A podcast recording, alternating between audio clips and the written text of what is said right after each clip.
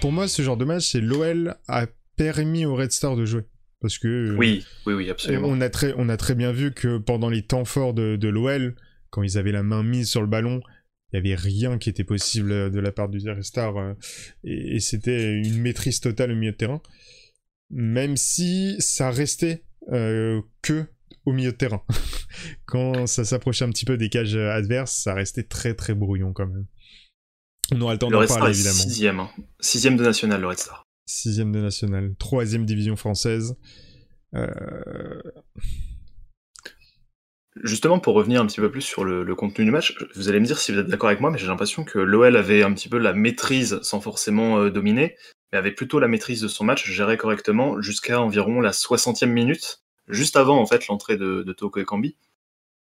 Et à partir de ce moment-là, il y a eu une sorte, un, un- un changement de rythme, où tout s'est emballé. En même temps, tu as eu les supporters du, de, euh, du Red Star qui commençaient tous à hurler, à, à- à être vraiment très, C'est vrai très que euh, communicatif. c'était- pas vraiment un match à huis clos. Ça, pour le coup, ça finalement. m'a ça m'a fait Moi- moi, plaisir. j'étais ça, content, ouais. euh, Et- de et du retrouver coup- un petit peu une ambiance au stade, c'était sympathique. et- et du coup, il y avait Même quelque si, chose qui a changé un petit peu. Qui, qui, voilà. Genre, le rythme n'était pas le même, en fait, jusqu'à la 60e. Et à partir de la 60e, justement, il y a eu un gros changement de rythme. Les joueurs du Red Star ont vraiment repris du poil de la bête, étaient complètement euh, Mhm. galvanisés, justement, à part peut-être euh, les, les cris de leurs fans euh, à l'extérieur du terrain. Et du coup, ils ont commencé vraiment à remonter, à remonter tout le, tout le terrain pour avoir justement plus d'occasions. Et même, à un moment, ils ont cette, cette faute qui amène ce coup franc. Et puis, bon, bah, voilà, hein, le 2-2. euh, le 2-2 qui fait stresser vraiment tout le monde jusqu'à jusqu'à il y a très récemment, jusqu'à il y a euh, 10 minutes à peu près, où il y a eu la délivrance. Ouais, Mais c'est- à quel c'est clairement moment ça. on doit aller au tir au but pour sortir le Red Star? Enfin, on, on- on- on marche quand même sur la tête. Et, et les commentateurs qui disaient euh, que le Red Star était euh, en passe de faire un exploit contre, euh, contre le quatrième de Ligue 1 encore euh, en, en- en- faisant comme si on était en ce moment une très grosse équipe. Alors en effet, hein, de toute façon, ça aurait été un exploit pour une équipe de nationale, je dis pas le contraire. Mais euh, il faut aussi euh, se rendre compte que nous, on est capable aujourd'hui de perdre euh, des matchs contre une opposition de troisième division et que ça n'aurait pas été scandaleux. Alors on manque plusieurs balles de 3-0 et on a surtout eu, encore une fois, une, attitude collective qui a été mais vraiment pas bonne quoi.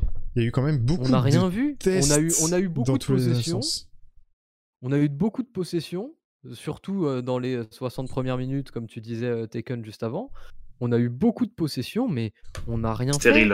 Ouais, Nos buts, ouais, c'est ouais. quoi? Nos buts, c'est deux erreurs euh, de relance de, de la défense du Red Star. Donc moi, à la mi-temps, je m'étais écrit dans mes petites notes un petit, un petit point que, que, je comptais, que je comptais dire en débrief. Et bah, ce que j'ai écrit, c'est que ce soir, on fait ni la différence par notre contenu, ni la différence par notre collectif. On fait juste la différence parce que il y a deux divisions d'écart et dans deux vis- divisions d'écart, il y a plus de- d'erreurs qui sont faites dans une équipe de troisième division que dans une équipe de première division. Et on a marqué sur les deux erreurs, les deux cadeaux de la défense du Red Star, avec des joueurs qui ont bien conclu les actions. hein. Je pense notamment à Paqueta, qui est peut-être le seul joueur à sauver euh, sur ce match. Il a fait énormément Euh, de choses hein, dans tous les endroits du terrain. Ouais, c'est- Je, je suis d'accord avec toi sur, sur le fait que euh, Mendes est vraiment resté euh, en arrière. Euh, mais par contre, on a eu des milieux de terrain, que ce soit Guimarães ou même Paqueta qui s'est retrouvé avant-centre aux côtés de, de Toko Kambi et puis un petit peu avant de, de Memphis Depay. On a eu des, des milieux de terrain très hauts sur le terrain, plus qu'à l'habitude, j'avais l'impression. Euh, et j'avais même l'impression que nos offensives, quand on, en- quand on en avait, venaient davantage de notre milieu de terrain que vraiment de nos ailiers qui... qui, qui- Ah pour bah, on moi, avait pas d'ailier. Pour, pour moi, on jouait, on jouait juste avec des milieux de terrain et puis des latéraux qui montaient vraiment sur les, sur les extrémités des côtés. Vraiment. C'est une consigne de Garcia, ça, justement. hein, j'ai eu du mal, j'ai eu du mal à déterminer dans quel système on jouait ce soir. Alors, je pense que la caméra n'a pas aidé parce que la caméra très basse euh, sur, sur le Mm. terrain du Red Star et Oui. pas à avoir une vision, oui. une vision en hauteur. Mais je me suis concentré vraiment pendant, pendant 15 minutes. hein. Pour essayer de comprendre malgré cette caméra et justement, j'ai vraiment essayé de prendre mon temps pour, pour comprendre comment on fonctionnait et je n'ai pas compris. Et je n'ai absolument pas compris, la seule chose que je voyais, c'était un un Paqueta qui était le seul le seul, le seul gars à se battre, le seul gars, à aller, tout de suite au pressing quand il perdait un ballon. D'ailleurs, il nous en a fait, heu, 2-3 qui étaient, vraiment excellentes, à la récupération et et où il s'est très, très bien battu et mais sinon, il y avait une animation qui était proche du néant. Alors quand Garcia parle, et et engueule, insulte presque, pas de presque d'ailleurs parce qu'il l'a fait, Sinali, parce que soi-disant il ne respecte pas le plan tactique, bah, j'aimerais qu'il nous parle de son plan tactique en conférence de presse pour que nous on le comprenne et pour que les joueurs le comprennent. Parce que je pense que les joueurs n'ont même pas compris son plan tactique ce soir parce que visuellement, on n'a même pas su déterminer la moindre notion tactique qui a qui aurait été mise en place par Rudy Garcia pour aborder ce match. Je sais pas ce que vous en pensez vous, mais moi je n'ai rien vu. Les, les- les notions? Notions Voilà. tactiques Non, non, les, les notions, juste. Oui, non, mais c'est c'est Ah, je suis agacé peu, ce euh, soir moi, hein. Genre vraiment c'était un petit peu laborieux. je suis je vraiment agacé.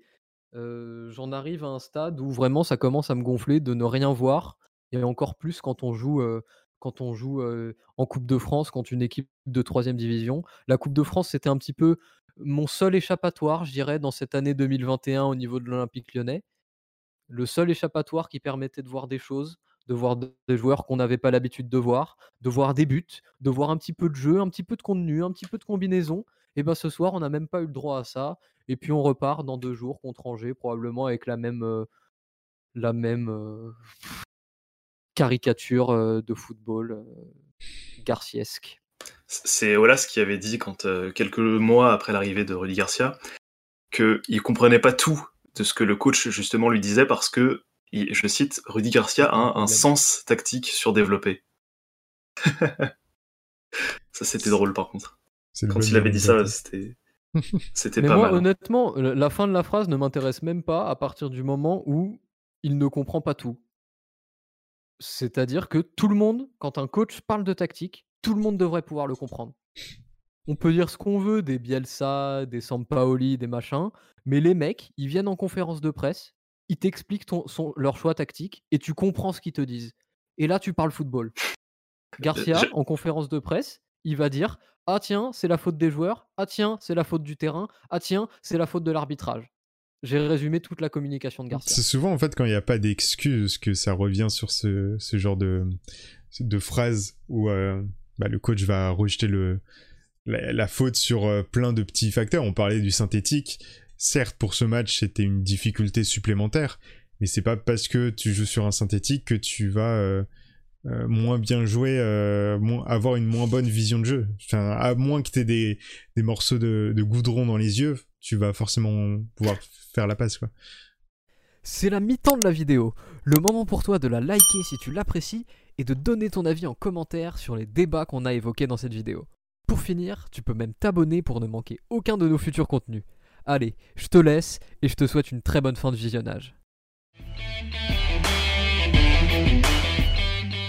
Pour continuer aussi sur, ce que, sur le plan de jeu, du coup, ou l'absence de plan de jeu de, de notre cher Rudy Garcia.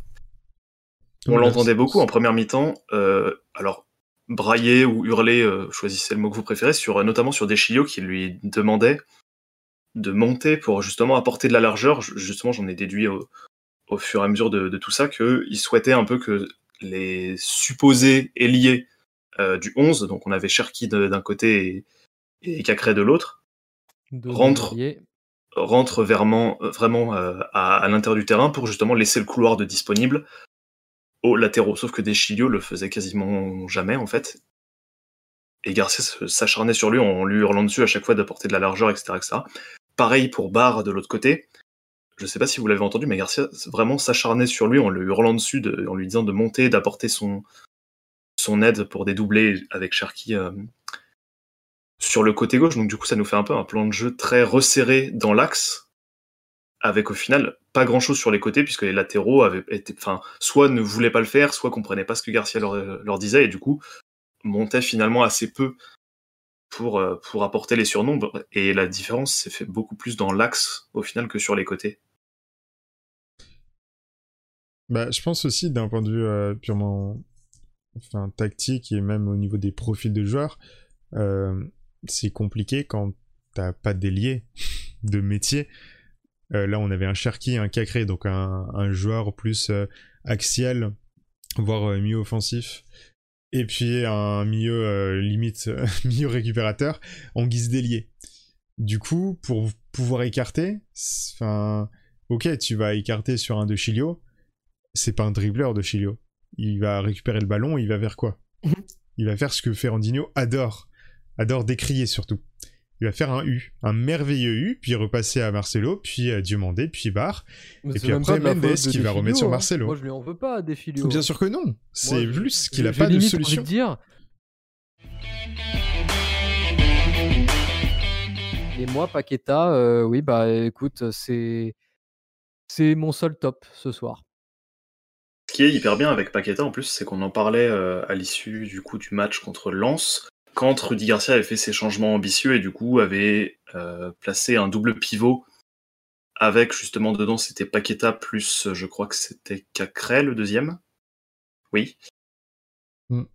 On avait vu que Paqueta dans le double pivot était pertinent. On voit que en relayeur un petit peu plus haut, il est pertinent aussi. On voit que là aujourd'hui en 9,5 ou 10 un petit peu dans l'axe comme ça, encore un cran plus haut que, que, que Guimarães par exemple.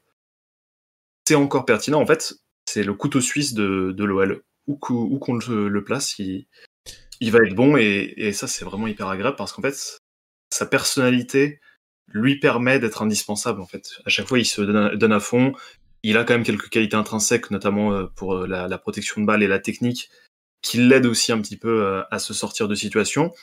En plus de ça, il s'arrête pas. Il a beaucoup de. Alors, le mot grinta est peut-être pas, pas très bien utilisé, mais on va dire que c'est un joueur qui ne renonce pas et c'est c'est rare en fait dans, dans l'OL actuel où justement les joueurs sont tous parfois un peu apathiques ou on sait pas trop.